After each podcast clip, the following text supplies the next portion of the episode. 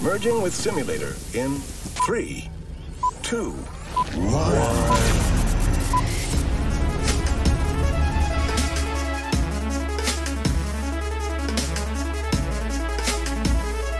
Hola, ¿qué tal amigos? Sean bienvenidos a un nuevo capítulo del podcast Yo Soy Mike Lennon.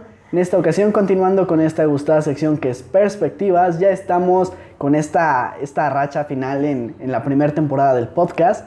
Y pues ya como son capítulos para terminar esta temporada, tenemos a una invitada que pues vino a inaugurar la sección y por qué no que venga a ser parte de este final, de estos últimos episodios. Nos acompaña la licenciada Vanessa Velasco de nuevo. Gracias. Vane, un gusto tenerte aquí. ¿Cómo No, estás? El gusto es mío porque me volviste a invitar. Quería colaborar otra vez contigo y es en un tema en el que pues, pues apenas, ¿no? Y le vamos a dar. Estoy bien, muchas gracias. Muy bien, muy bien. Lo que le decía a Vanessa en la semana que estábamos pactando esto es que ya como que estamos teniendo a nuestros psicólogos para como que sus temas en específico y nuestra especialista en relaciones fallidas Ay, no. es Vanessa.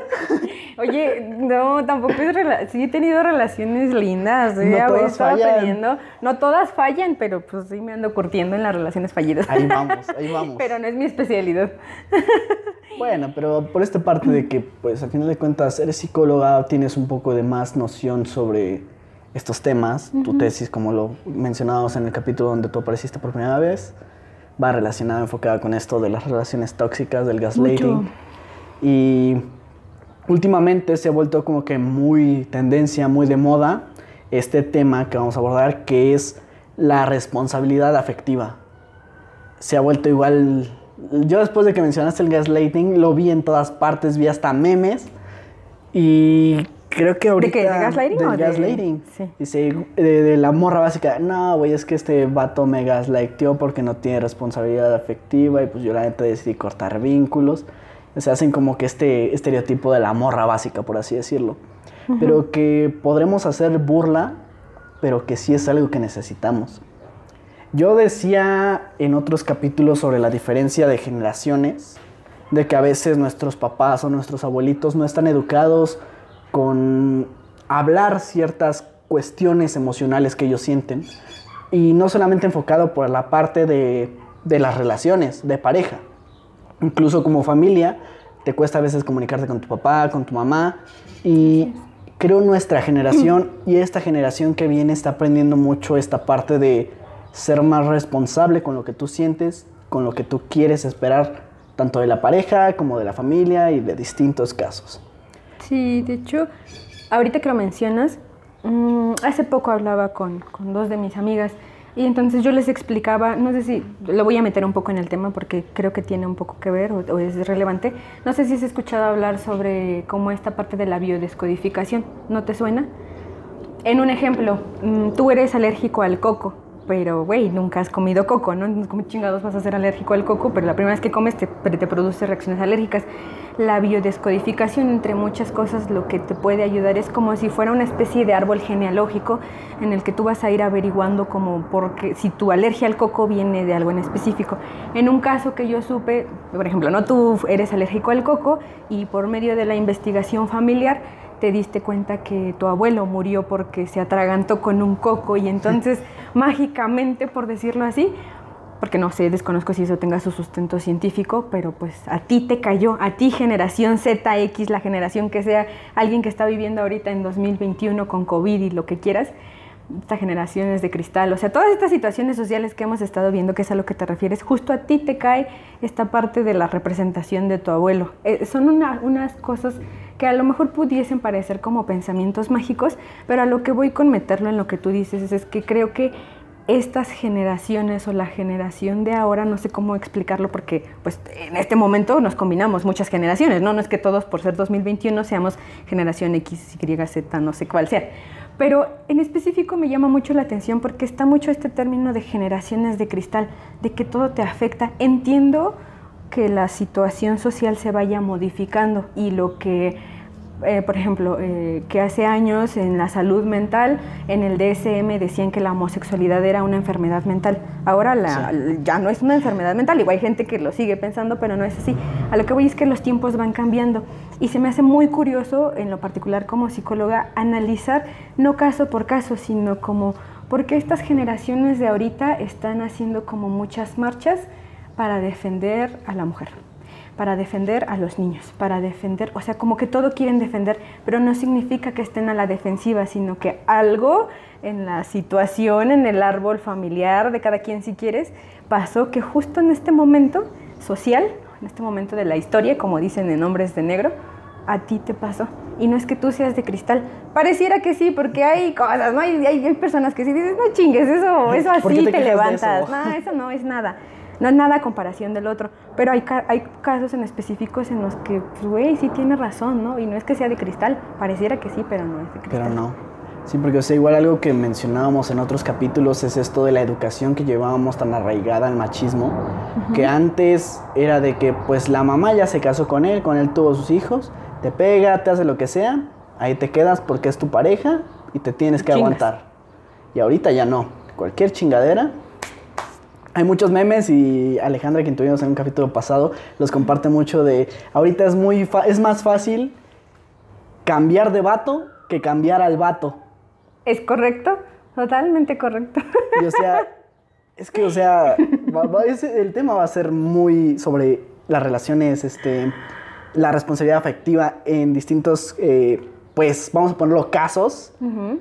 Que, pues, vamos a mencionar que, pues, eh, principalmente vamos a hablar sobre el ghosting y cuando tu crush, este, no te hace caso, cuando tú te enamoras de alguien que no debes, cuando hay ciertas situaciones, vaya, fuera de lo normal, por así decirlo, de una pareja estándar, una pareja convencional. Claro. Porque ahorita, como mencionando un poco el caso de la sexualidad, de la homosexualidad, la bisexualidad, etcétera, ya ahorita creo que también la generación está más abierta a experimentar con esta idea del poliamor, pero muchas veces no son tan conscientes o tan responsables con el poliamor y nada más lo hacen por desmadre, sin contemplar las consecuencias que les puede traer a ellos emocionalmente o a la persona con la que están llevando, a las personas que están llevando estas relaciones, por así decirlo, eh, físico-afectivas, por así decirlo. Así es. Muy bien, Vanessa. Eh, pues como ya lo mencioné, vamos a poner algunas, algunos ejemplos. Vamos a empezar por cuando tú sientes una cierta atracción por alguna persona, te idealizas a esta persona, se vuelve tu crush, pero esta persona no te hace caso y tú te clavas. Ahí vamos a empezar por esto, por la persona que se clava con esta persona. ¿Qué circunstancias llevan a alguien a clavarse con una persona? Para empezar, no sé, en algún momento yo eh, escuché, creo que es de la prepa, mi crush, mi crush, mi crush. Yo dije, "Ay, ¿qué pedo es un crush, no? Ya después lo fui averiguando y pues tiene su derivación, no sé de dónde, no recuerdo, obviamente no es latín, pero no sé de qué, de qué, de qué idioma, de qué lengua, pero significa como aplastar, romper.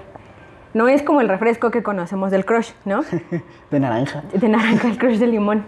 Y en el término de psicología te habla más bien como a una relación idealizada, como a una especie de amor platónico, que aunque yo sepa que Will Smith está precioso para mí, lo que quieras, y güey, lo veo y no sé, pues al final es mi crush porque es un imposible, es un ideal.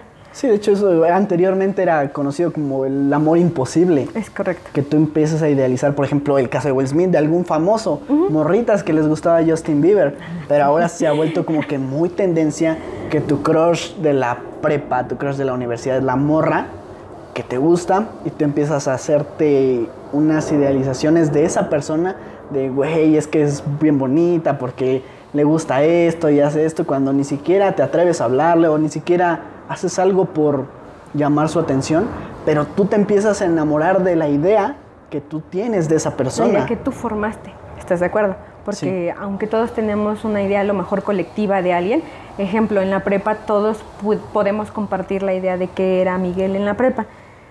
Y es una idea que formaron colectivamente de ti. Pero yo de ti formé otra idea. Y esa idea, en un ejemplo, ¿no? Que yo quisiera que tú fueras mi crush, es una idea totalmente diferente a la que No todos... No, no es cierto. es una idea totalmente diferente a la que construimos socialmente de las personas. ¿Qué condición o, qué circunstancias te llevan a, tener un crush? Pues creo que es algo que te va a pasar al menos una vez en la vida, pero hay de circunstancias a circunstancias, por ejemplo. am, y también en el idealizar o en el fantasear a una persona también hay como niveles, por así decirlo. Por ejemplo, am, Vamos a poner un ejemplo. A mí me gusta mucho Ana Paola desde... Pero a lo que, así, muy buen ejemplo. Y tú no eres irracional, no es que tu vida realmente, porque entiendo que a lo mejor no sé en redes sociales o entre acá compas, tú puedas decir, este, ay, es que me muera si la veo, cuando la veo se me agita el corazón, algo así. Una cosa pasa. es como, sí, una cosa es, es lo que realmente sientes y como por convivir, como por socializar, como por darle ese Como, clic güey, tuyo. Ándale, así. Eh, Es, una cosa es eso, a otra muy diferente que realmente lo vivas. O sea, por ejemplo, muy buen, muy buen ejemplo el tuyo, el de Ana Paola. Es tu crush, crush, ¿no? Pero realmente si ella no está contigo, no te va a pasar nada. Y tú eres consciente de que no te va a pasar nada. Y que si en algún momento te la llegas a encontrar en una firma de autógrafos y te agarra la mano y hasta si te da un beso, te toma una foto y ella la postea, lo que quieras, por supuesto que te va a provocar algo. Pero pues tú sí. sabes que es tu crush, pero es un crush que ahí se va a quedar y que no va a pasar Por nada. ahora, por ahora. Estoy esperando por ti. Tú lo sabes. Algún día nos casaremos. Me encantaría que ella viera esto. Me encantaría también que ella lo viera. Me encantaría que estuviera aquí. Ya lo sé. Pero no está aquí y si no está aquí a ti no te causa ningún conflicto, realmente. Porque una cosa es lo que estamos bromeando, de que te gustaría que estuviera aquí, pero no está aquí y no pasa nada contigo y tu vida es normal dentro de lo que cae. Ese es un crush Sano. sano, ¿no? Vamos a hablar de la tipología de los crush. Un crush insano, si lo queremos ver así. Tóxico, vamos a decir tóxico. Que tengo mis, mis dudillas con lo que es... La que- toxicidad. la toxicidad, porque la toxicidad es, por ejemplo, Chernobyl, ¿no? O sea, pinche cliché ya que cualquier mamada es tóxica. es tóxica, cuando en realidad deberíamos de ponerle el nombre que es. Es no ser responsables, es no ser este, cuidadosos, es no ser algo o ser algo, pero no eres tóxico. Toxicidad es el uranio o algo así, ¿no? Eso es toxicidad. Pero ahorita igual íbamos como para allá. Digamos, un, bueno, vamos a ponerla así, ¿no? Un, un crush tóxico, un crush insano sería como el... En tu mismo ejemplo de Dana Paula, Sí, para no empezar a- a buscar quién, ¿no? Vamos a poner, por ejemplo, el caso de Helga Pataki con Arnold, que tenía su altar. Ah, es correcto, sí. O como de mm, Padrinos Mágicos, este Tuti. Tuti, con Timmy, ¿no? Sí, sí lo llegas a ver, ¿no? Que, Sí. Que hasta como Timmy tenía, quería algo con, ¿cómo se llamaba? con Trixie, Trixie. con la niña popular. Ajá, exacto, con Trixie. Pues Tuti quería ser como Trixie para que le agradara a Timmy. Esa es una especie de crush insano o crush tóxico. ¿Por qué tú tendrías que dejar de ser Tuti? Tuti, Miguel, Helga, Vanessa, quien sea, para poder gustarle a alguien más. Porque tú tienes que modificar ciertas conductas, formas de vestir, pensamientos, emociones para agradarle a alguien. Es comprensible hasta cierto punto, porque si tú quieres a alguien y tú eres totalmente diferente, probablemente modifiques algunas cosas, pero no toda tu personalidad.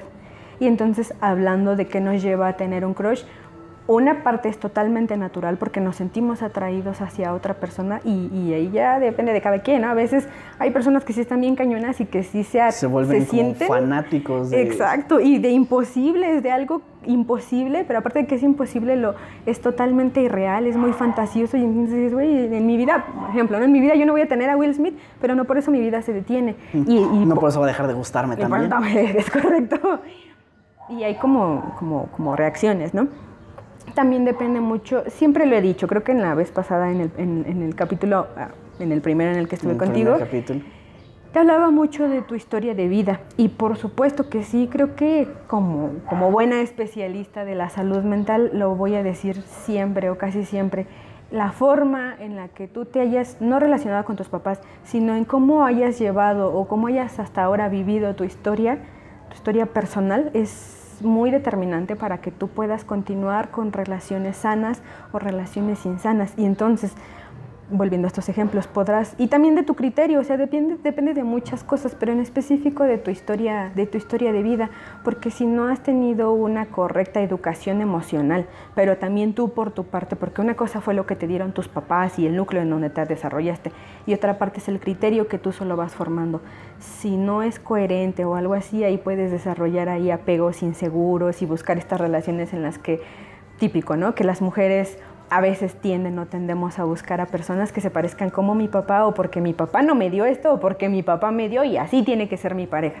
Algo así. En el capítulo de Karina mencionábamos eso, sobre que a veces por la relación que llevas tú con, o por la carencia que tienes de relación con alguna figura paterna o materna, tú vas a buscar una pareja que cubra esas necesidades que tu papá o tu mamá no cubrió. Es correcto.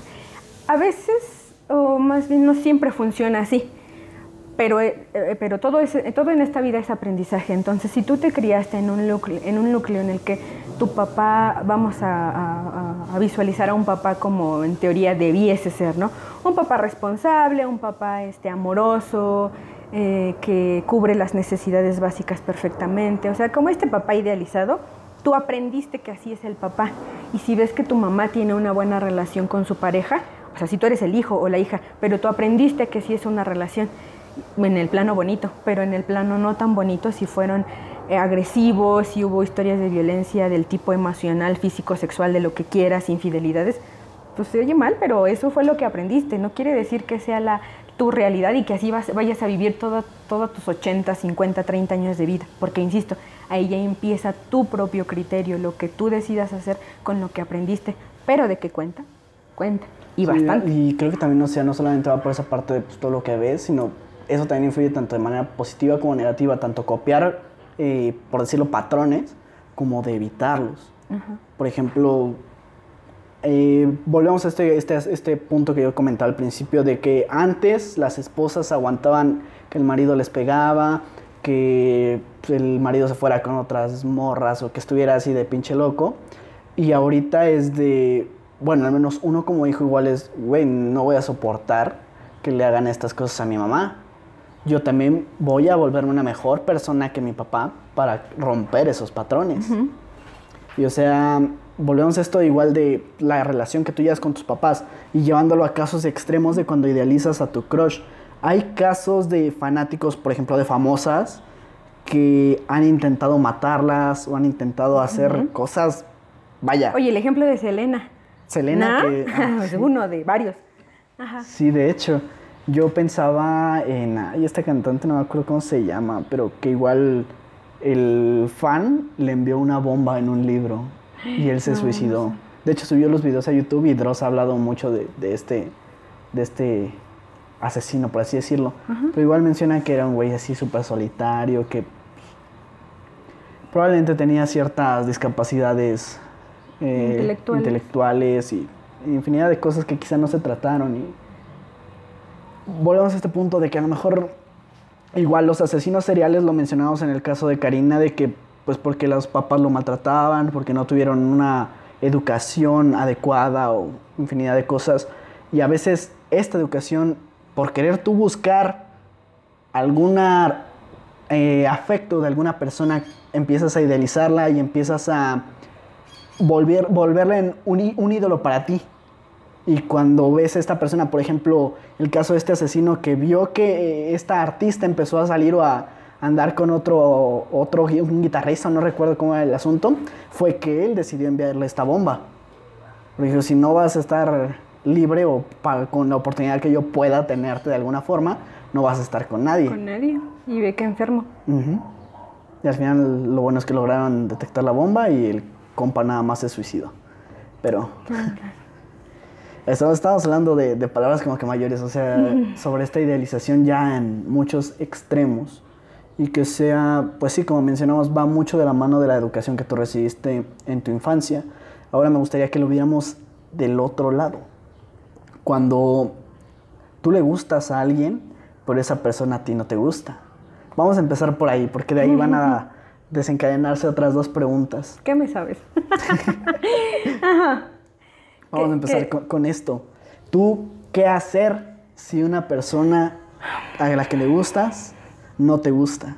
en definitiva y de una manera asertiva, decir que no te gusta y que no quieres nada con esta persona. Eso es lo que debería hacer, al menos como yo lo sugeriría.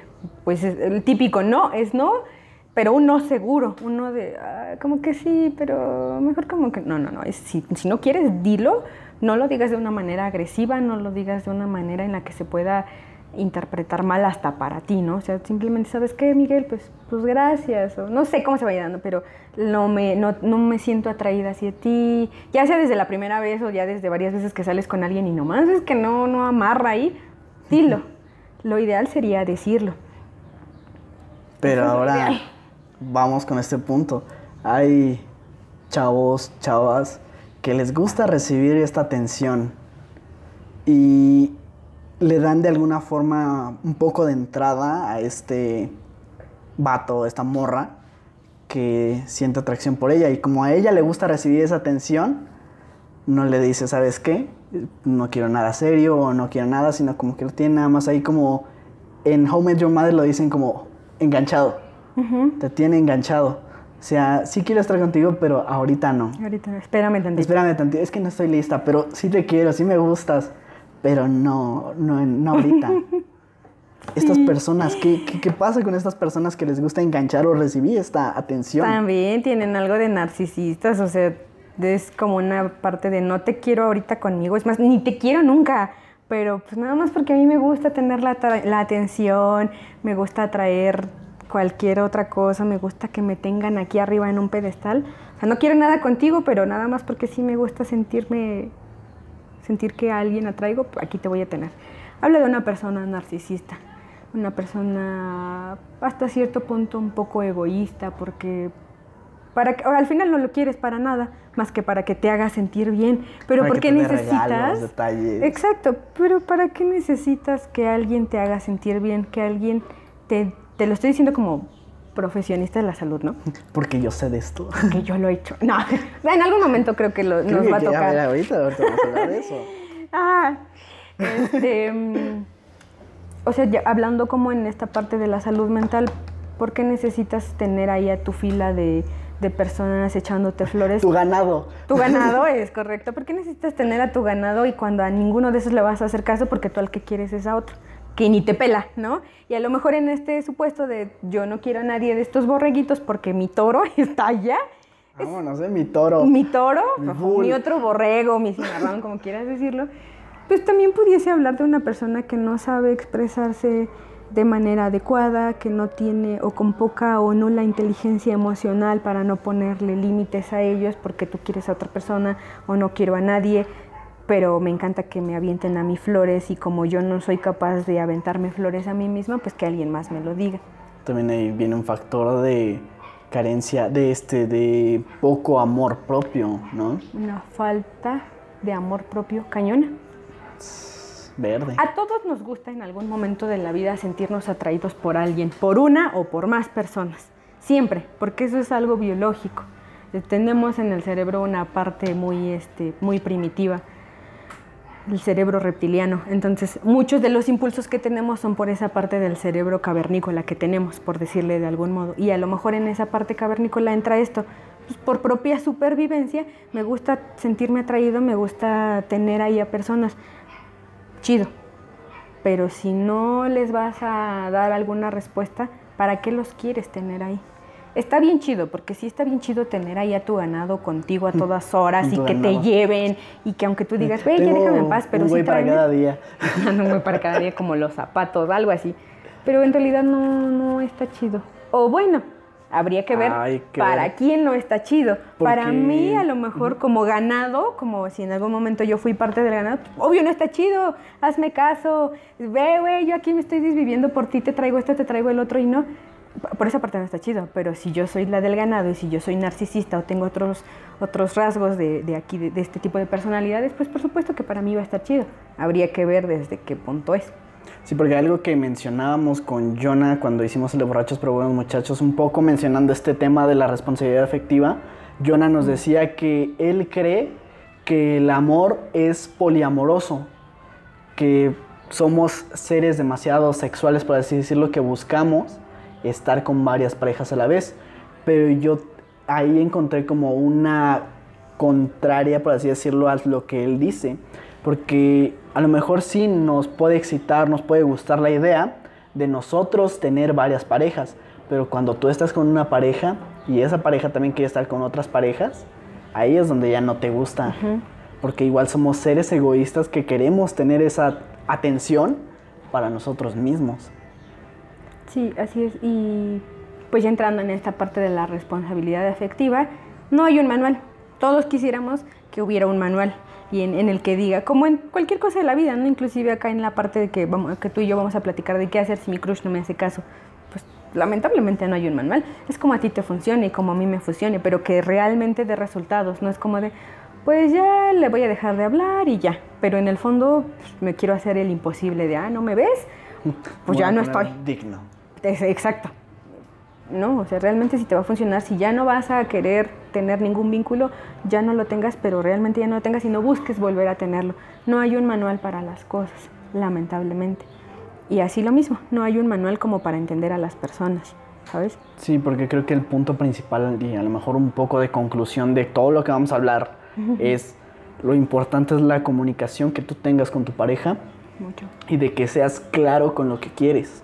Más adelante vamos a mencionar un poco de otros ejemplos, pero ahorita hablando un poco de esta, de esta idea del poliamor y del que a veces nos gusta recibir atención o ver que nuestra pareja tenga atención, eh, existe por ejemplo el caso de las parejas cuckold y las parejas swinger, que les gusta ver a su pareja con otras personas, porque ellos sienten de, oye, otro carnal está con mi esposa, pero al final, de al final del día mi esposa se queda conmigo. Sigue siendo mi esposa. Y o sea, me gusta que la chuleen o que la tengan o infinidad de cosas. Pero también ahí entra otro tipo de ego y de parafilias, por así decirlo. Que mm, quizás son un tema muy distinto, pero que sí van relacionados con esto de, pues a mí me gusta este narcisismo, por así decirlo. De, pues está chida, pero es mía. Y así la tengas una sola vez. Y a mí me gusta que, que la chulen. A mí me gusta que me chulen. Y vamos ahora cambiando un poco de tema radicalmente. Vamos con esta parte contraria de pues sabes que le gustas, pero no sabes cómo decirle que no. Voy a poner un ejemplo que a mí me pasó en la prepa. Eh, en tercero había una niña de las nuevas. Yo cuando hice esta obra de, Alicia como que me, me, volví muy popular ¿Sí? con, todos. Sí, sí. Eh, más con los de primero. Y había una chava de, de un primero que, que yo le gustaba, pero a mí no me gustaba. Y siempre estaba tratando como que de acercarse a mí, de hablarme, y así como de, chale. y sus amigas como que estaban también ahí tratando de ayudarla. Y al final a mí me terminó gustando una de sus amigas. Suele pasar. Pero yo sí sabía y sí su amiga me dijo, la, bueno, su amiga era que a mí me, me llamó la atención después porque yo compartía más cosas creo con su amiga que con ella, que yo le gustaba y que pues me dio la invitación para sus 15 años así súper bonita y yo nunca tuve como que el valor de decirle, ¿sabes qué, morra? No me gustas y no sé, sentía como que feo de mi parte decirle, es que no, no me atrae eso, no siento atracción de la misma manera en que tú la sientes. ¿Sentías no feo? Sentía cruel, como que sentía que, no sé, que iba a, romper su, su corazón, ¿sabes? Yo soy mucho de esta idea de no me gusta hacer lo que no me gusta que me hagan. Así es. Y decía, si a mí me dicen esto, probablemente sea lo mejor, pero pues voy a sentir feo y esa sensación no me gusta sentirla. Yo decía, no quisiera que ella sintiera eso. Mejor no digo nada y dejo que las cosas se vayan disipando. Total, yo ya me voy en seis meses. Ajá. O sea, y nunca le dijiste nada. Nunca le dije nada. Pero tampoco le dijiste a la otra chica que querías algo con ella. No, porque también sentía feo por esa parte. Porque tú te ibas a ir. Porque, de todos pues, modos. o sea, yo me iba a ir de todas formas. Yo con esta chava, pues actualmente me sigo llevando bien. Eh, no voy a decir quién es, porque no creo que sepa tampoco que, que me gustaba o que... Pero mejor no lo digas. Pero mejor no lo diga. No lo digo. A ella a lo mejor va a saber, porque o sea, yo platicaba mucho con ella. O sea, según ella, por la misma obra de Alicia, como que eh, llamé la atención de mucha gente. De esta chica, de su amiga, y pues, o sea, ella con su grupito de amigas me iban como que a hacer la plática, por así preguntarme de cómo iban los ensayos y infinidad de cosas. Y yo con su amiga como que podía entablar conversaciones de otro tipo de cosas. ¿Te acuerdas de, de Lalo? Este, Lalo que traía sus botas de militar. Ajá. Pues este güey igual, pues a mí yo no, no tenía como una buena relación con él, pero él igual como que hacía quererme quedar como en ridículo y quería como que verse muy intelectual con muchas chavas. Y esta chava como que sí luego le, se la pasaba diciéndole, ah, pues es que este güey mira nada más, burlándonos de él por así decirlo. Está mal amigos, no lo hagan. pero como que igual hablábamos de gustos de, de cuando yo era emo, ella que era emo, de gustos de música. O sea, Sí, sí había muchas la, cosas la, la amiga como que tuve mejor conversación porque era igual más abierta a hablar los temas que le gustaban y la otra chica era como que más tímida, más este seriezona. Aparte, pues físicamente me atraía más la amiga. Pero aún así estaba esta parte de que pues yo no le podía decir a la otra chica que no me gustaba, pero tampoco le podía decir a la- su amiga que me gustaba porque yo sabía que... ¿A qué le tirabas? Sí y yo siento que igual la otra chica sí se dio cuenta porque en alguna ocasión sí me llegó a decir esta, esta amiga que pues había peleado con ella, que porque me veía interactuando mucho conmigo y, y así de, pues, chale, no voy a decir nada. Pero Y te podría decir que en algún momento, o desde tu punto, a lo mejor se te hizo válido y a la fecha tú podrás seguir sosteniendo esa validez que tiene lo que tú hiciste o no hiciste. yo, yo digo que debía haber sido claro. Sin embargo, es correcto. Volviendo a tu tema principal, que es la responsabilidad afectiva, el respeto si quieres a esa persona o a esas dos personas, inclusive el respeto a ti mismo, ¿para qué carajo vas a dejar algo abierto? Ciérralo. De algún modo, de como a ti te salga, porque lo, lo que podríamos hacer es de una manera asertiva, clara, como en el ejemplo que yo te di. Si no me gusta él, pues bueno, ¿sabes qué? No sigue participando. Un gracias, lo intentamos, pero yo no siento este clic. En, en palabras bonitas. A lo mejor a ti te hubiera salido de otro modo, a lo mejor te hubiera salido así, no lo sé. Pero yo sí considero que hubiera sido muy buena idea. Sí, porque aquí, contrario a lo del narcisismo de, güey, sé que le gusta esta morra, la voy a tener ahí. No, o sea, hubiera hecho otras cosas peores. O sea, creo que hubiera aprovechado ese gusto para otras cosas y es como de, güey, no me gusta y... Pero tampoco quiero decirle que no me gusta porque siento feo. Lo sientes feo. Y ahí es una, una historia particular porque si tú sientes feo de cómo se lo vas a decir, pues también estás siendo empático con la otra persona porque sabes que Es esa que persona... Está raro. por eso te digo, es particular, porque sabes que esa persona siente algo por ti, tú no sientes nada por ella, pero estás poniendo el sentir de ella antes, o lo pusiste antes que el tuyo. Es como de, güey, si le digo que no, no me gusta, la voy a hacer sentir mal. Sí, totalmente Y válido. luego si le digo a su amiga que me gusta, se La va voy a hacer sentir más mal.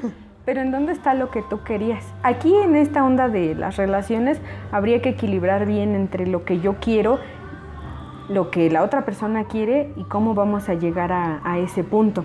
Y en tu ejemplo, tú no quieres a ella, quieres a la otra, la otra a lo mejor ni quería contigo o no lo sé, ¿Quién sabe? pero andas ahí como merodeando entre cómo decirle a las dos o no les dices nada. Bueno, al final no les dices No, nada y no dije nada.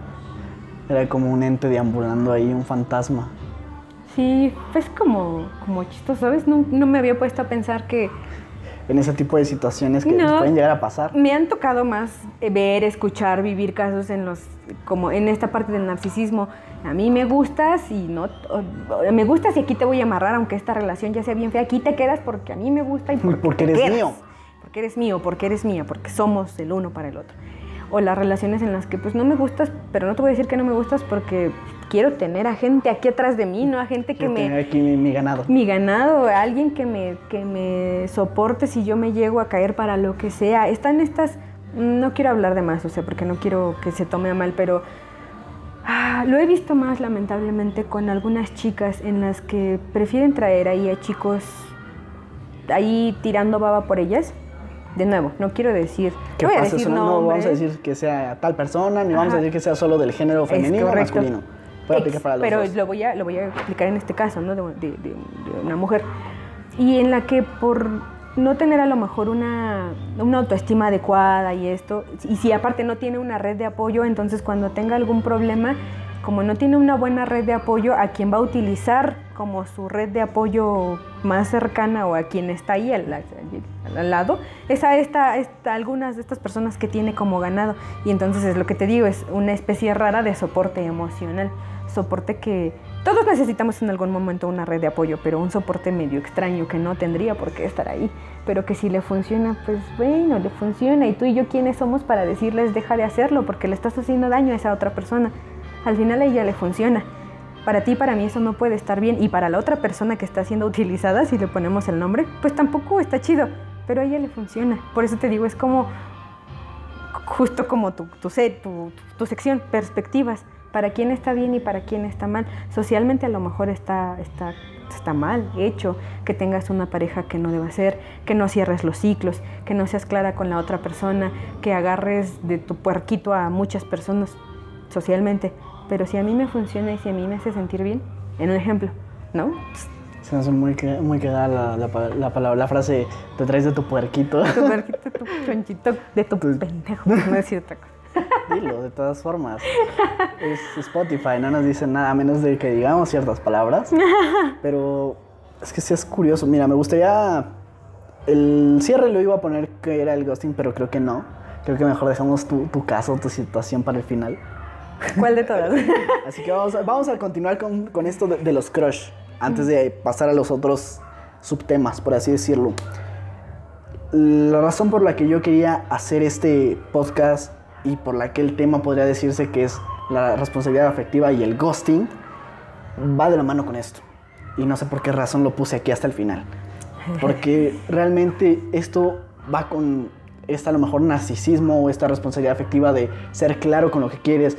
Pero muchas veces, y muy recientemente con algunas personas, eh, personalmente me han pasado de que tenemos una conversación, por así decirlo bien, una interacción, yo soy claro con lo que quiero, la otra persona supuestamente es clara con lo que quiere, llevamos una, por decirlo, relación de intento de noviazgo bien y de la nada esta persona se desaparece, deja de responder, deja de contestar cualquier mensaje, cualquier cosa, y te quedas así como de, Como el ¿Qué pedo? monito, ¿no? De- ¿Qué pedo? O sea, estaba, estaba, ayer estábamos bien y amanecí bloqueado. y ahorita he visto muchos memes de eso. Y se me hacía curioso. Y hasta que. Mira, yo antes de, antes de llegar a este punto, te voy a poner un poco igual de cómo yo he tratado de manejar bien mi responsabilidad afectiva. Hace un año más o menos, antes de que empezara esto de la pandemia, yo estaba teniendo como que mis ondas con una chica de otro estado. Vivía en Tijuana. Y según llevábamos una buena conversación, yo sí le hablaba bien de que pues yo no estoy bien emocionalmente porque tengo todavía traumas con una de mis ex, pero sí me gustaría abrirme o darme la oportunidad de intentar algo con alguien. Ya me siento bien yo emocionalmente de abrirme a otra persona. Y llevábamos estas conversaciones, este tipo de interacción. Ella posteriormente, por azares del destino, viene a Ciudad de México porque tiene familia aquí. Se queda pues, del otro lado de la ciudad, a final de cuentas pues, ya estamos más cerca, pero pues sigue estando Sigue del estando otro lejos. lado. Y la chava, al mismo tiempo de que yo salía con ella, así, no salíamos también tan seguido, ¿no? Pues dije, también hasta la chingada. Pero seguíamos, como nos veí, nos escribíamos diario y nos veíamos, por ejemplo, una vez a la semana, una vez cada 15 días. Pero a la par de que ella llegó, empezó a salir con otro chico de allá, de donde ella se estaba quedando. Y yo sí veía esta interacción que tenía en redes con el compa y sí le dije, a ver morra, ¿qué pedo? ¿Qué, me- qué está pasando con ese güey? Y ella se aventaba choros de que no, es que es mi amigo y es que como lo terminó su novia, lo estamos haciendo para darle celos y shalala, shalala. Y como en tres ocasiones, porque igual el chavo andaba medio intenso con ella, sí le dije, morra, dime la verdad, no hay pedo. Si me dices que andas con este güey, no hay bronca. Pues yo me voy a la ñonga de aquí y ya lo dejamos ahí, no hay pedo. Pero la morra, no, es que pues sí, nada más es mi amigo, de ahí nos salimos. Y ¿A dónde vas? a la ñonga dije, ¿Qué? ¿Espera qué? ¿viste cómo lo convertí? No me distraigas, que se me va la idea. Pero Yonga no se puede. No, no tiene nada de malo, no dije la palabra con B. Que terminen, ¿no? Verdura. A la verdura. A la verdura, ala. Verde. Ala. Bueno, el punto de que es de que esta morra, como queriéndome chamaquear, yo sí me di cuenta de que pues sí ya andaba con este, este vato. El vato pendejamente me escribió porque yo salí con ella a ver Sonic la última vez que fui al cine, fue a ver Sonic con ella, y su vato, ya era su vato, me escribió, oye, güey, ¿por qué estás saliendo con mi novia? ¿O por qué estás, veo que tienes muchas pláticas con ella? Y shalala, shalala". Y dije, güey, tu morra me está diciendo esto, habla con ella, no me digas nada, a mí me está diciendo que no tiene nada con ella. Y ya después la morra me empezó a marcar de por qué le contestaste, no le hubieras contestado. Y. Y dije, pues morra, no mames, me estás diciendo a mí una cosa, este güey llega y me dice otra, ¿a quién le creo? De igual forma hubieron varios factores que pues ella sí públicamente dijo que era su vato. Y yo le dije, ¿sabes qué, morra? Pues yo la neta no voy a andar con mamadas, yo no me late que, que me mientas, yo te pregunté varias veces que si andabas con ese güey y no había problema. Pero lo que a mí me molesta es que no fueras clara. Yo la eliminé, la bloqueé, le dije, ¿sabes qué? Yo ya no quiero saber nada de ti. Y pues ya así déjalo. Todavía ella después intentó seguirme hablando, pero pues yo me molestó más la parte creo que de que mintiera, de que anduviera con otro vato. Dije, yo desde un principio dije, fui, fui claro con lo que quería, con lo que buscaba. Si tú no pudiste hacerlo, ¿para qué voy a estar ahí rogando? Y ahora vamos con esta contra. Esta historia fue, fue un poco como. En la universidad yo tenía un crush. Aquí hay que. Aquí que es donde vamos a sacar los Ay, clines. Dios. ¡Ah! Esto, esto es reciente. Vamos a, vamos a hacer un, un refil. Dale. Vamos a hacer un refil. Ya no, vamos a refilar el té. El té, este de durazno. Es té de durazno. Si ven marca Caribe es porque ya está sacando té. ¿Siguen grabando? Dale. Ok, yo estaba pasando en mi etapa de universidad una experimentación, exploración a muchas cosas. Y había una chava que me gustaba de, otra carrera, pero la morra tenía, tenía vato. Y dije, pues ahí se va a quedar, nada, va a quedar como la niña friki que me gusta. Porque había algo en ella que yo siempre he dicho que tengo como un- vamos a decirlo, que será como un cliché de que me gustan la- las niñas que usan lentes. Y ella usaba lentes. Y yo no lo veía más allá de eso. Hasta que hace un año, em, después de esta etapa de la pandemia, en agosto, eh, me empezó a. me volvió a agregar de redes sociales. Yo ni siquiera sabía que me había eliminado. ¿Qué? Y yo reaccioné a una de sus fotos y ella respondió. Y yo pues, así de juego le dije, ¿qué onda morra? ¿Por qué me habías borrado? Y ya me empezó a contar toda su historia que había tenido con su vato, de que era muy tóxico, que era muy celoso y que se metió, le hackeó sus redes, le borró un chingo de güeyes de la universidad, entre ellos yo. Y dije, pues, güey, ni siquiera te hablaba, no sé ni por qué nos borró. Y empezamos ahí como que a hacer la plática. Y ella sacó el punto de que sí notó en varias ocasiones que yo me le quedaba viendo a ella. Mis amigos también sabían que ella me gustaba y me hacían burla. sí, el típico, la típica. "Güey, mira, ahí va. Y o sea, mis amigos siempre le he dicho no eran nada discretos. Y los mismos profesores nos hacían burla de que éramos muy chismosos. Siempre estábamos sentados en... Ahorita lo dices, ahorita le dices. Era de que siempre estábamos sentados ahí afuera de la escuela en unas mesitas y estábamos chismeando diciendo cualquier cosa. Y siempre que esta chica salía o que la veían solo con sus amigas me decían, mira, güey, ahí va. Y pues, o sea, sí se dio cuenta porque aparte la novia de uno de mis amigos era compañera de carrera de ella. Y pues sí, Sí, en algún momento se iba a dar cuenta. se dio cuenta, ¿no? Y me preguntó, ¿por qué, no, ¿por qué hablaban de mí tú y tus amigos? ¿Por qué se, ve- se empezaban a reír? Y pues, yo en el desmadre le dije, ¿sabes? Pues es porque me llamabas la atención, porque me llamabas la atención y pues estos güeyes lo hacían por molestar. Pues de ahí como que empezamos un poco a soltarnos un poco de, por decirlo, de esta atracción que, que es- existía. Y empezamos a hablar un poco más sobre pues, lo que ya había pasado con su vato, situaciones que yo había tenido, cosas que nos gustaban. Empezamos como que a encontrar muchas cosas en común, insisto. A mí me gusta mucho esa interacción de, güey, o sea, si a ti te gusta esto y me empiezas a hablar de esto y veo que a ti te mama, pues ya tienes, tienes mi atención.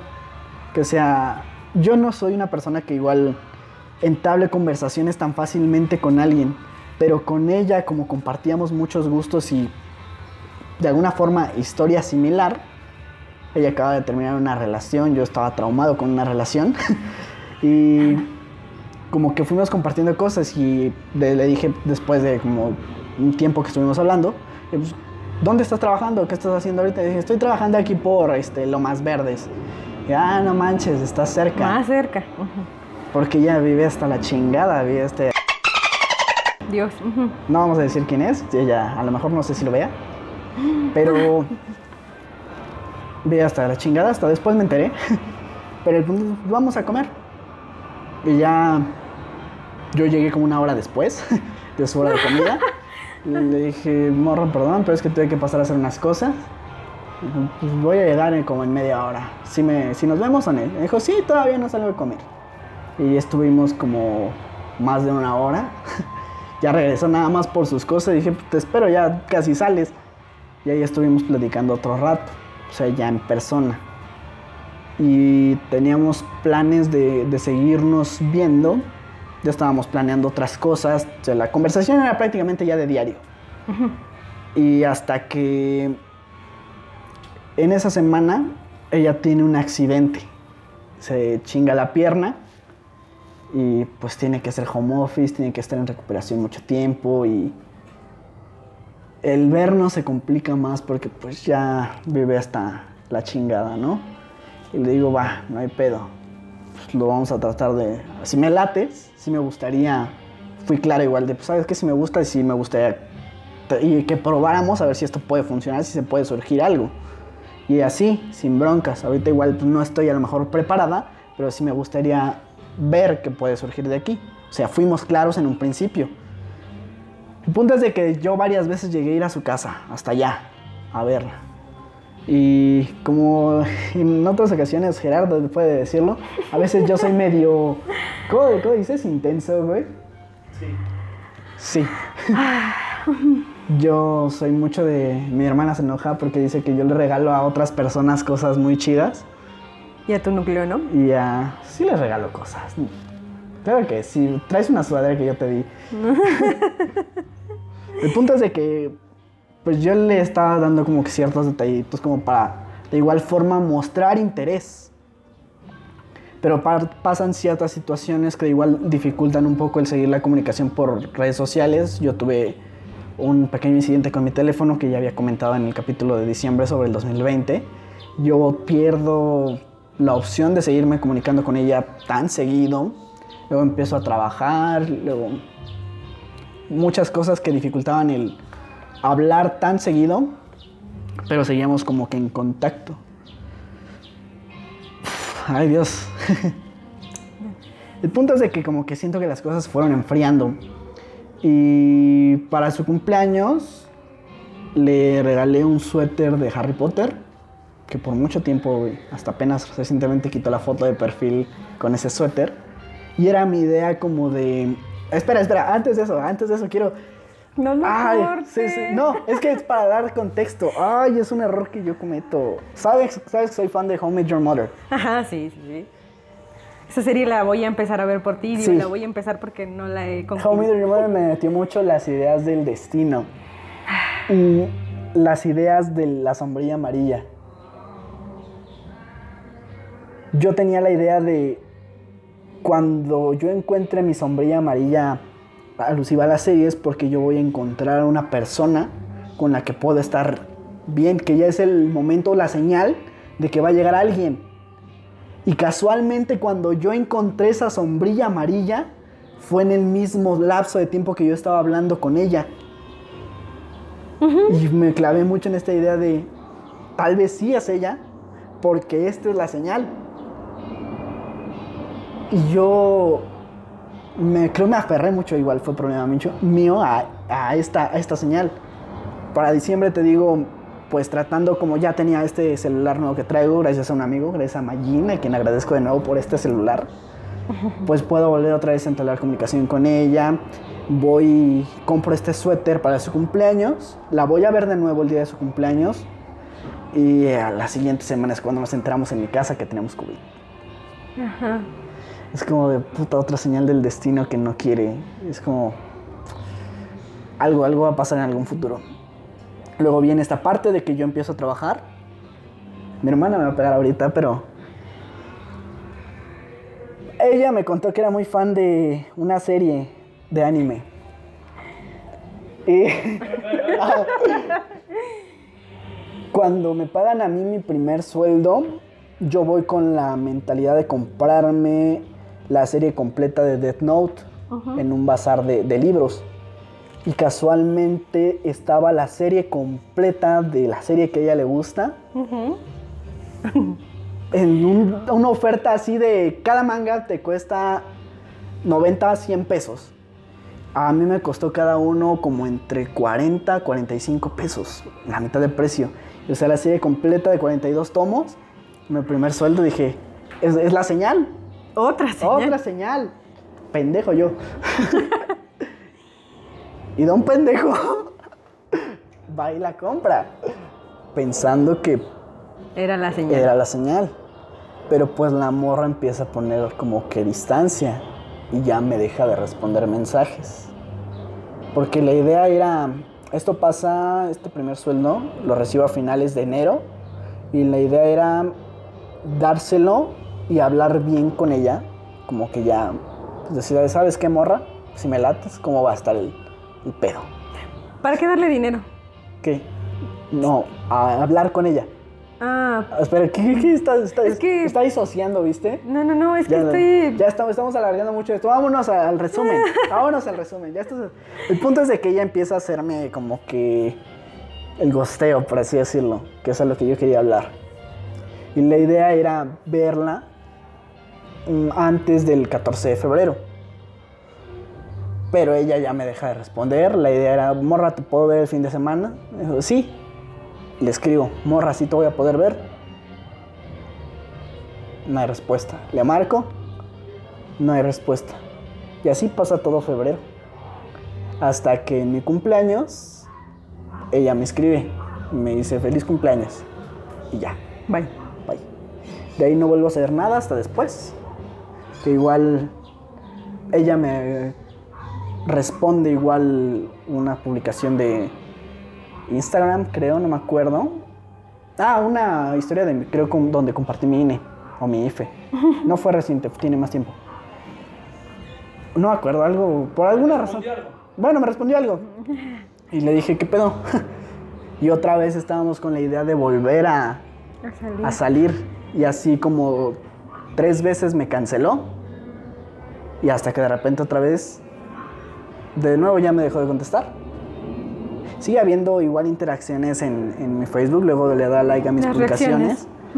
Pero ya no hubo respuesta. Yo le marqué de nuevo, le mandé mensaje y nada. Desaparecí de nuevo, desaparecí de nuevo. ¿Por Entiendo. quinta ocasión? Sería como por tercera ¿Próxima? por tercera más o menos. Sí, porque la primera fue más por problemas de que yo me quedé sin, sin celular. Ya no tenía como yo contactarla. Porque igual no me gusta mucho usar Facebook en mi computadora, ni redes sociales. Todo es más como si me van a escribir, todo que sea el celular. Porque puedo responder ahí al momento. Y luego después de lo de cuando encuentro los mangas es la segunda. Y ya después de que según otra vez queremos salir es la tercera. Se desaparece, ya no sé nada de ella. Y hasta la fecha así sigue. Aparece y desaparece.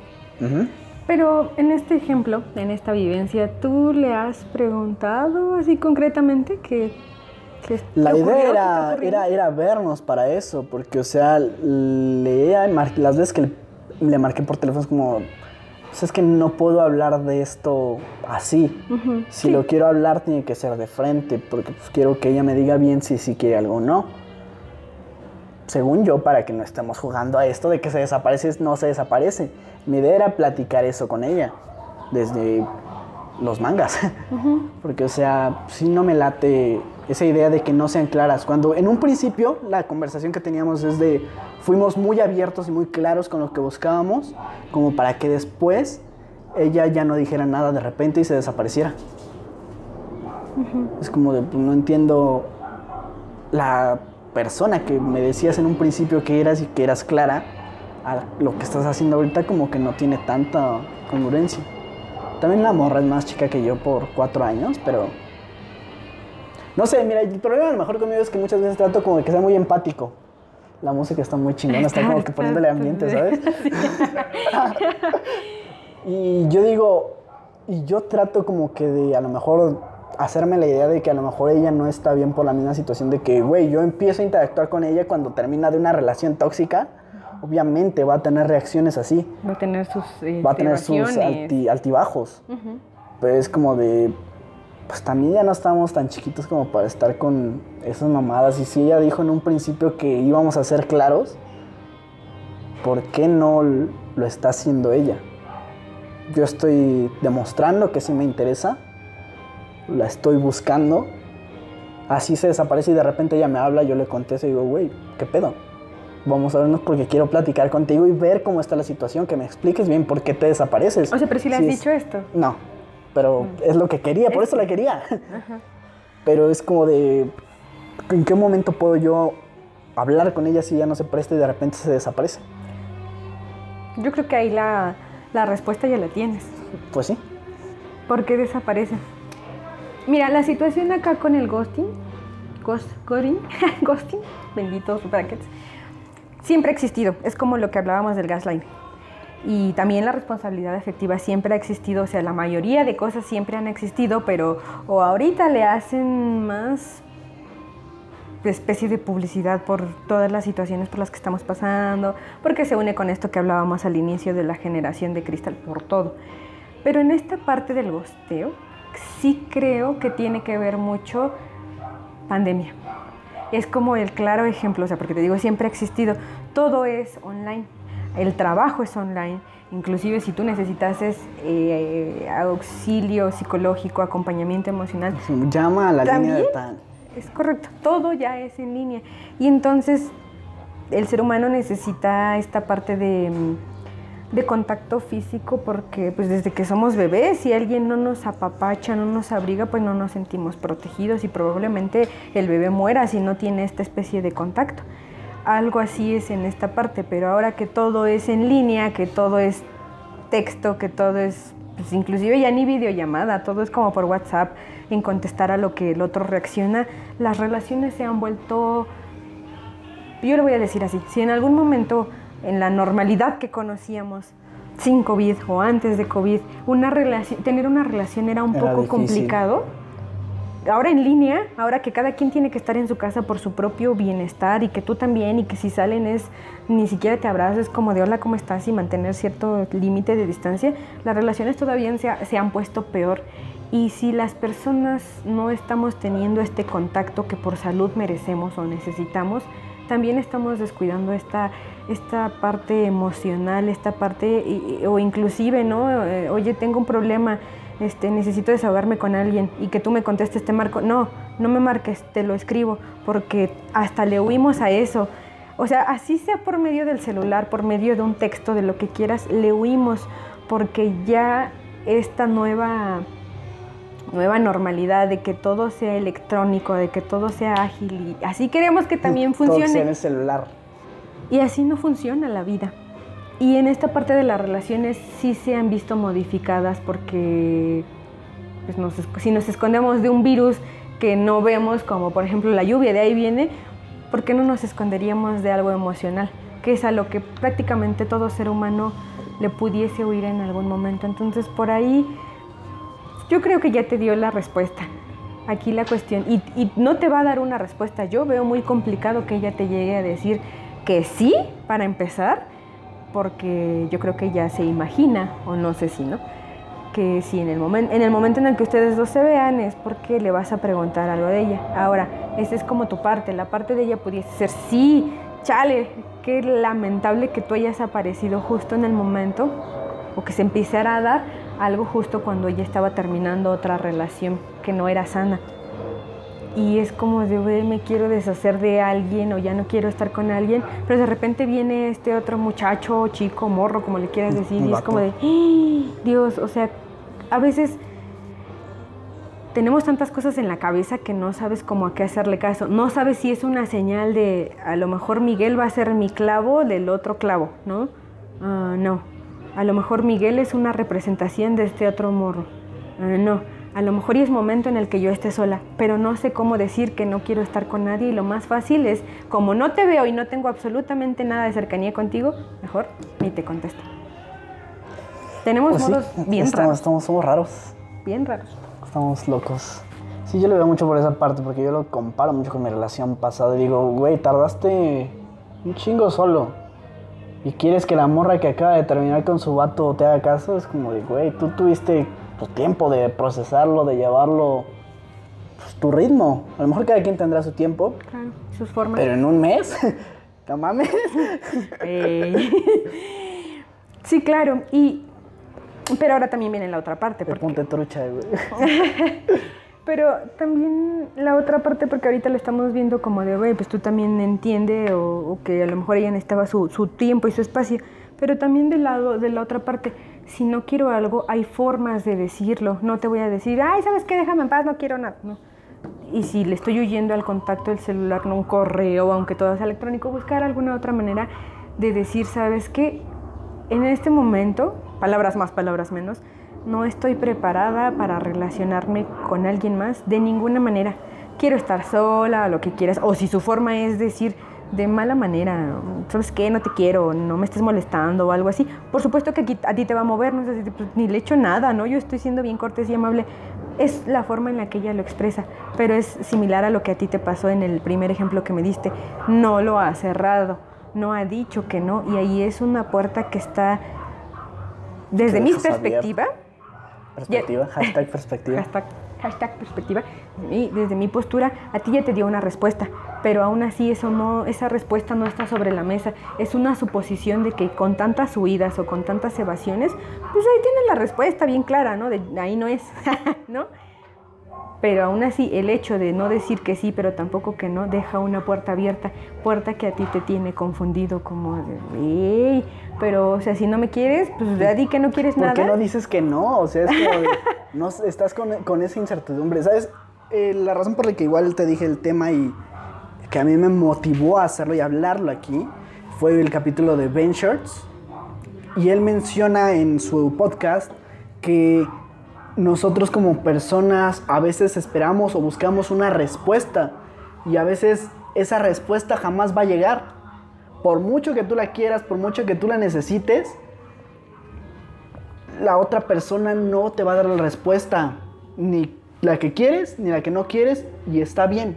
Esa tienes que aprender también. a aceptar que si tienes una respuesta o no la tienes, pues, no te, puede- te puedes quedar con esa incertidumbre tal vez, pero hasta ahí queda y tienes que saberlo sobrellevar Y eso habla y también no de... clavarte en eso. Ajá, habla de, de la inteligencia emocional. Y de nuevo habla de tus propios procesos, porque aunque la otra persona, yéndonos en esto de- del podcast de Shorts, si a ti no te ha contestado, te digo, pudiese ser la respuesta que tú necesitas, no significa que esa respuesta esté mal, porque tú querías que te dijera sí o no. Fue su sí o no. respuesta. La respuesta fue, ¿Quién ¿Ninguna? sabe, no? no? No hubo respuesta clara. la resolveremos en el próximo capítulo de Woody. y al final la serie la cancelaron. Em, pero yéndonos en este punto del, del podcast que, que- que comentas, sí, y yéndonos también de la mano con la parte de la responsabilidad afectiva, todos tenemos formas diferentes de querer. Y no porque yo te quiera apasionadamente, intensamente, y tú me quieras tranquilo, lineal, cuadrado si quieres, no quiere decir que tú me quieres más o menos que lo que yo te quiero a ti. Cada quien quiere a su manera. Cada quien quiere a como puede. De hecho, hasta hay un ¿Cómo libro. hay un libro que se llama Tenemos la pareja para la que nos alcanza. Y el nombre está medio, medio feito, pero el contenido está bien bueno. Son unos cachetadones ahí Para emocionales. que te alcanza. Para lo que te alcanza. Y no en un tono de mediocridad, sino tenemos a personas equivalentes a lo que nosotros somos. También como por mera biología. Pero habrá que entender que todos somos personas diferentes gracias a la vida, que tenemos formas de relacionarnos, formas de querer muy distintas, pero no significa que no te quieran. Ahora, si a ti no te está quedando claro si te quiere o no te quiere, para eso hay que hablarlo y eso también implica comunicación, asertividad, responsabilidad efectiva, todas estas palabras, todos estos constructos. Tienes que conocerte bien para Tienes saber que qué es lo saber que qué quieres. es lo que tú quieres para que, oye, güey, yo quiero esto. O yo no lo quiero. Ah, bueno, entonces ya si te dijeron que no lo quieres, tú saber si te vas a quedar ahí o no te vas a quedar ahí. Está bien complicado. Bueno, complicado entenderlo, vivirlo, Y asimilarlo. llevarlo a la práctica. llevarlo a la práctica. Eso es lo feo. Sí, porque ya solamente nos faltan dos puntos y ya son los que vamos a repercutir mucho en situaciones que quizá muchos viven. Primero vamos, son las relaciones abiertas y cuando te empieza a gustar tu amigo. Uy, sí. Vamos primero por esta, La del amigo. la del amigo, porque va- puede ir un poco relacionado con eso de las relaciones abiertas, ya para empezar a finalizar. Eh, a veces cuando tú llevas una relación muy cercana, hombre-mujer, hombre-hombre, somos Mujer. aquí abiertos a que todos pueden amar a quien quieran, pero empiezan a surgir entre amigos, amigas, amigues, una relación, un cariño más allá de esa amistad de amigos. Empiezas a sentir una atracción. ¿Cómo puedes tú llevar esta amistad o cómo puedes hacer que esa amistad evolucione sin echarse a perder? Porque ya por el simple hecho de que tu, tu amigo o tu amiga te guste, ya es como de, güey, las cosas ya no van a ser igual. Nunca vuelven a ser iguales. En lo particular, yo creo que jamás vuelven a ser iguales. Puede ser que no queden tan dañadas, pero no vuelven a ser lo que en un principio fueron. Y mm, es- se llaman como relaciones por proximidad. O sea, sí pueda ser tu mejor amigo y que estas típicas amistades de preparatoria, de secundaria, en las que empezaron odiándose y se caen mal y hay esta tipa mamona y este tipo creído, el graciosito del salón, en algún momento porque conviven, porque se tienen en el mismo salón o se tienen ahí al lado o porque compartieron proyectos por lo que quieras, por el, el simple hecho de estar juntos, ya tienes bastante riesgo para que te atraiga, para que se atraigan. Entonces, sea la relación. No, esa es la, la atracción sea. puede surgir de la, de la rutina. Exacto. Y hay que tener mucho cuidado con esas relaciones de la rutina, porque, pues, por ejemplo, en el trabajo, ¿no? Tienes una rutina a la hora de la comida, a la hora de la entrada, las reuniones, la De hora de toda la hora estoy con esta persona. y siempre estoy ahí, güey, y es como de ya no sé si lo quiero porque realmente lo quiero, porque realmente me atraiga o porque pues aquí está y tengo que convivir con él y pues ya hay que hacernos el ambiente más ameno. Entonces, en las relaciones de amistades am, me ha pasado, sí me llegó a pasar en, algún, en, alguna, en algunas ocasiones. Fue más como por proximidad. De hecho, en una de ellas al principio era como de, ay, pero ¿cómo me va a gustar mi amigo si es mi amigo? Y al contrario, él sabe que a mí Ay, me no. gusta medio Esta, esta mundo. creo que muy romantizada, igual por las películas. No, somos amigos, Fuchi. Así de, ay, bácala, ay. Es Si como yo mi hermano. Ajá. Sí, también está mal idealizado. Bueno, está idealizado más bien de una manera como incorrecta. Y creo que es más común de lo que podem- podemos decir, que es la amistad lleve a algo más que solo amistad.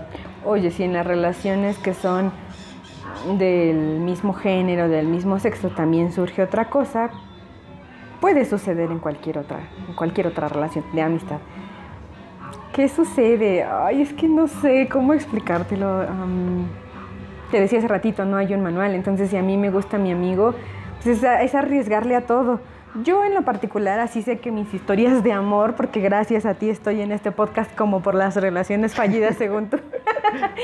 La experta en relaciones experta en fallidas. relaciones fallidas, demonios. Pero sigo siendo un adulto funcional, ¿eh? Con el paso del tiempo me he vuelto un adulto funcional.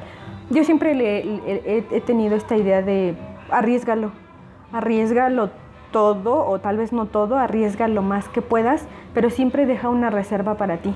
Porque así sea una relación que si somos amigos y que a veces, ¿no? Hasta los amigos se besan de mentiras, como por el Los jueguito. amigos, eh, ahorita vamos con eso, porque sí va de la mano con el siguiente tema, empezar a, a- ya ligarlo con el tema final.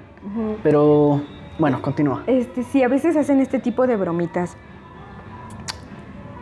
¿Por qué? Y, y- empiezan como esta duda de, ah, sí me gustará, no, no me gustará. No, es que así nos llevamos. Nos llevamos también que parece que nos gustamos, pero en realidad al menos él a mí no me gusta. O no, no nos gustamos. Como que de repente entre esta duda puede que, pues sí, por proximidad se da algo. Y te digo, yo siempre he sido de la idea, si a mí me preguntaran, oye, me gusta mi amiga, mi mejor amiga me gusta, mi amiga que va conmigo desde el kinder, pero somos amigos, ¿qué hago?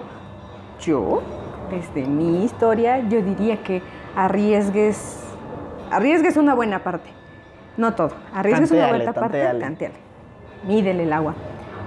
Pero siempre quédate con tu propia reserva, porque si tú fuiste, no en un modo intenso, porque a veces el ser intenso asusta a los demás, aunque tu intensidad, Miguel, Perdón.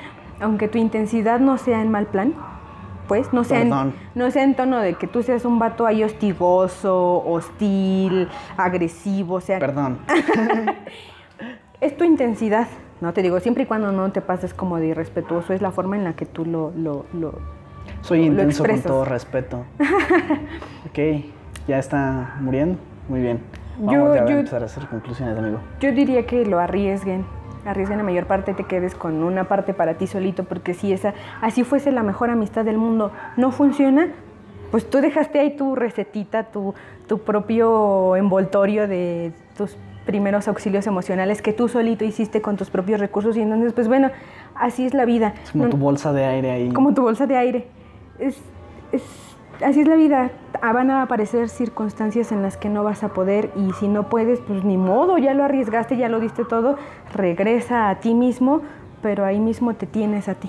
Y ahí es en donde te digo que se podrán combinar como muchísimas cosas, pero al final si tenemos una adecuada autoestima, autocuidado, autoconcepto, todos los autos, vas a regresar a ser tú y en algún momento cuando sea tu momento de salir de ese bateo feo que te hicieron, de esa cosa tan rara que te hicieron sentir, vas a salir diferente, por supuesto, pero vas a seguir Pero saliendo curtido. contigo.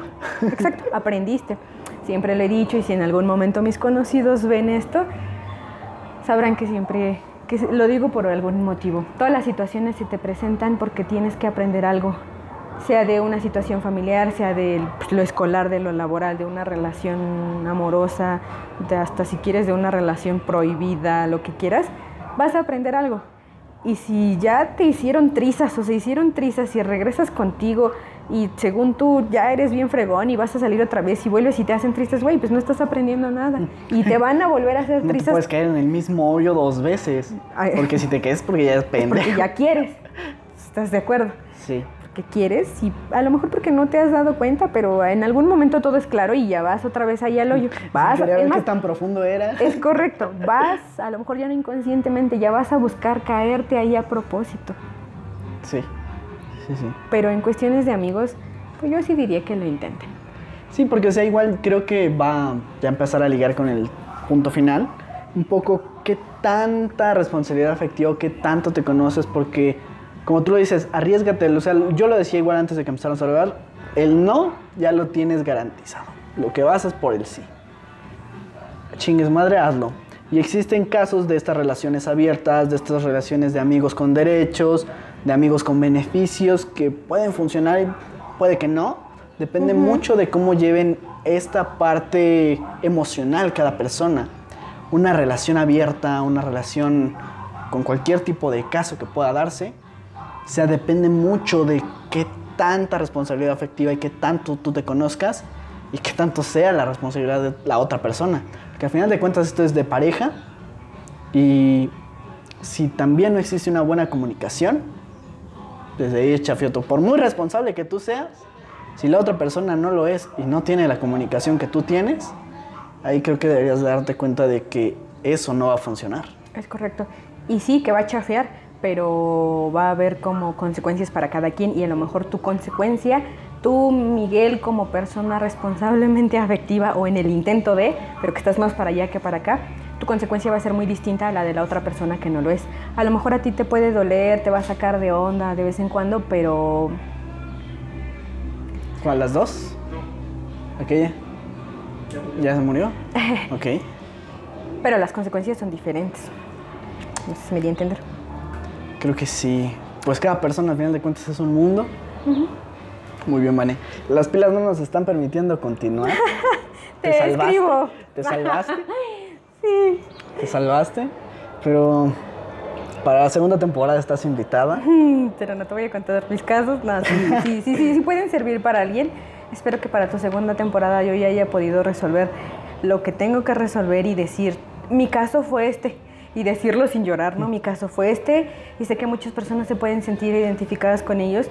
Yo lo resolví así, a mí me funcionó así. Igual y a alguien le puede funcionar y igual y a alguien no le funciona, pero sí, sin problema. Lo único que quisiera decir es que la responsabilidad afectiva es un término a veces tan choteado, pero que nos es tan necesario porque nos hace, lejos del modo de relacionarme contigo, nos hace echar un chapuzón dentro de nosotros mismos y darte cuenta que hay algo en ti que no anda bien, que hay algo en ti que, que anda mejor de lo que creías. O sea, es darte cuenta de muchas cosas, es hacerte responsable primero de ti para después tener esa responsabilidad del cuidado del otro y qué tanto tú estás dispuesto o dispuesta a aceptar las consecuencias que tenga el relacionarte abiertamente en este tema que dejamos sobre la mesa con otra persona. O sea, la responsabilidad afectiva es, si ser responsable en cualquier cosa, responsable de ten, te presto mi vaso y si algo pasa te lo dejé a ti, afectivamente todavía está más cañón porque es algo con lo que no se debería jugar. No se juega. No se juega. Pero bueno,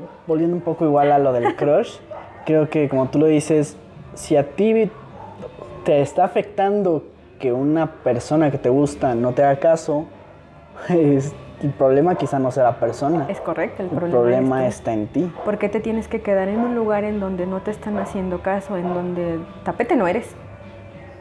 Es correcto. Pues te estás dejando llevar o te estás afectando por ideas que tú mismo estás creando. Así es. Es- Volvemos al tema del libro, tenemos la pareja para la que nos alcanza, no en un tono monetario, no en un tono mediocre. Esto es lo que yo conozco y si quiero seguir de tapete, pues voy a seguir de tapete. Me tiro al piso. Me tiro al piso, me victimizo, violencia de cualquier tipo, las relaciones tóxicas más y más y más tóxicas que pueden terminar en una cuestión de homicidio, de suicidio, o sea, hablar de cosas afectivas, no nada más de la responsabilidad afectiva, es todo un mundo. Está muy complicado de hablar de este tema, pero a la gente le puede interesar. Le interesa bastante hablar de esto. Lo veo con Ventures, que saca varios videos Muchos. relacionados a esto. Y es porque la gente lo pide. Así que, pues, si tienen más dudas, algún tema en especial relacionado con esto de las relaciones, Vanessa va a investigar, va a hacer su tarea. Y vamos a traer a expertos también más calificados con el tema, porque como tú dices, ahorita a lo mejor tú estás afrontando ciertas situaciones, yo estoy afrontando otras situaciones diferentes, quizá no estamos calificados al 100 para asesorar a otras personas, pero bueno, a lo mejor lo que nosotros comentemos, platiquemos puede servir como ejemplo, o como para decirle a alguna otra persona que se sienta identificada como, güey, no estás solo. Y si nosotros sabemos que algo está mal en nosotros y estamos buscando cómo resolverlo, tú igual puedes hacerlo. No te quedes atorado con esa idea de, güey, es que estoy mal y ahí me voy a quedar. Si no haces nada por resolverlo, Lo que a mí me gustaría mucho, no sé si en algún momento se pudiese contigo, es como formar, con todos los temas que tú tratas, yo sé que tú eres como multifacético, multidisciplinario por todo lo que has hecho en tu, en tu podcast, pero en algún momento se puede formar una gran red de apoyo con personas que, por ejemplo, lo que he visto, ¿no? Este, mm, lo primero que yo hice, ¿no? Del gaslighting, lo de ahorita. Si en algún momento tienes como el sexting, que creo que me habías platicado, lo del suicidio. lo de suicidio, que está bien cañón, entre todos podemos formar una especie de red de apoyo porque parte del por qué la responsabilidad afectiva, el ghosting, el gaslighting, todo lo que quieras, está como ya de repente de, güey, ya párale, ¿no? Tú con tus términos tontos, es porque mm, no lo trabajamos bien, porque si tú... Porque mí- no los comprendemos. porque bien. no los comprendemos, porque si yo ahorita, en lo que platicábamos fuera del aire, si yo te lo digo y tú eres, y yo siento que me juzgaste, o en realidad sí me juzgaste, güey, ¿para qué le voy a contar a alguien más? Pues Mejor sí, no, si supieran lo me- que me dijo Vanessa. me vuelvo a encerrar en, esta, en este círculo, en esta bolita, y ahí vienen más problemas mentales para la otra persona, cuando en realidad, pues, deberíamos ser como un poco más abiertos, abiertas a entender al otro, a ser muy empáticos sin juzgar, sin criticar, porque dime tú, ¿quién puede escupir al cielo sin verse afectado? Nadie. Entonces aquí yo creo que la cuestión de que si en algún momento se forma esta red de apoyo es no criticar, no juzgar al otro, porque al final de cuentas todos hemos estado en una situación similar. Y no hablamos de responsabilidad efectiva en vano, es porque todos necesitamos un poco de eso ahorita. De empatía. Necesitamos, el mundo en general necesita ser empático con el mundo entero. Empático, pero ser claro. No como yo, que era empático y no decía nada. es correcto. Empático y objetivo y coherente. Bien, y coherente. Muy coherente. Muy bien, amigos, pues por el momento, como ya vieron, Gerardo tuvo que sacar su celular, a quien agradezco por haber estado aquí ayudándonos en las cámaras. De igual forma, una disculpa por si de repente se metían Corto. ruidos como el perro, como la música, no controlábamos a los vecinos. Ya estamos buscando un nuevo set para esta segunda temporada. Eh, ¿Cuáles son tus redes sociales, Vanessa? En Facebook estoy como Vane Velasco, en Instagram estoy como Vane Son, Sol y tengo una página en Facebook que se llama Mint and Feelings, que es en donde precisamente buscamos cómo formar esta parte de apoyo en cualquier tema. Súper Vanessa. Aquí en la descripción estarán apareciendo los enlaces a las redes de Vanessa. Y bueno amigos, pues sin nada más que decir, yo soy Mike Lennon y nos estaremos viendo o escuchando en un próximo podcast.